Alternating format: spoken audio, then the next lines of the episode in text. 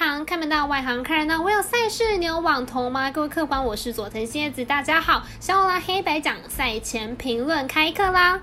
今天先来说明一下关于足球比赛时间认定的那点小事。由于五大足球联赛比赛太精彩，彩迷常常会忘记微微对于足球法定比赛时间的限制。原则上，上下半场合计的九十分钟，加上伤停补时的有效时间进行计分才算数。也就是延长赛跟 PK 赛是不列入投注项目的，就算有，也是另外的特别投注项目。店小二常常都被问到这样的问题，每年微微都还需要加强说明。另外，再次提。提醒大家哦，今年的动资券是不能买运彩的哦，还没登记加码券的快上网登记。而明天二十五号五倍券的实体券将开放登记，早登记早拿到，就能早点去消费，促进经济啦。好的，今天直接为大家播报三场赛事。那如果要看文字分析或者是申办合法的运彩网络会员，都可以到我们小五郎黑白讲的脸书、FB、IG，或者是加入我们官方 LINE 账号，可以免费查看。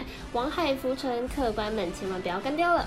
我的首先先带来明天八点十分的蓝鸟对上双城。蓝鸟先发 Barris 本季十二胜八败，防率三点四五，表现算是中规中矩。状态相当稳定，三振能力也是不错的。不过客场被打击率偏高，是碰到打线不错的老东家，恐怕会有失分的危机。双城先发 Over 本季两胜三败，防率四点三四，本季初登板大联盟，表现中规中矩。不过每场负担局数都不多，被打击率也是稍微为偏高的。蓝鸟目前距离外卡还有一场的胜差，肯定是会奋力一拼。本场对手双城在打线上虽然表现不错。但是投手战力不足，加上蓝鸟打线并不亚于双城，因此看好本场大分打出。我们团队分析师腹部学霸推荐，此场比赛总分应该会大于八点五分。好的，接着来看到明天凌晨的亚特兰大对上国际米兰。国际米兰本季前面五战赛程轻松，他们也有确实把握住拿下四胜，而且展示出强大的进攻火力哦。场均得分来到了三点六分。本场比赛面对强队亚特兰大，能否延续火力，值得观察。亚特兰大过往是以进攻为主的球队，但本季目前为止进攻似乎还在磨合。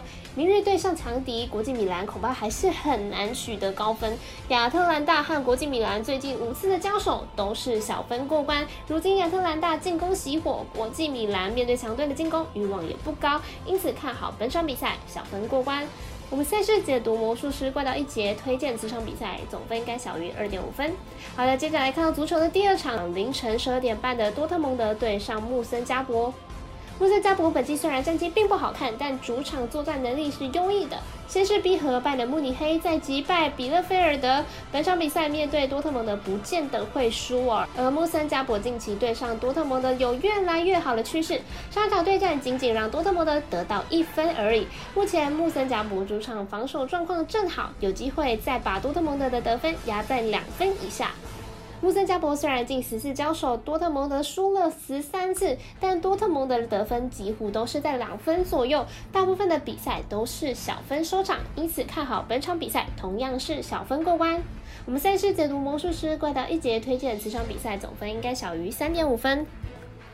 请看官听众记得帮忙点赞、追踪以及开启小铃铛。你的支持决定我们节目的长度，而节目的长度决定评论的场数。小网团队能开心做节目，你们也能开心打微微，这就是双赢。喜欢跟着走，不喜欢可以反着下。但投资理财都有风险，请各位客官们量力而为了。我是所说的新叶子，我们下次见。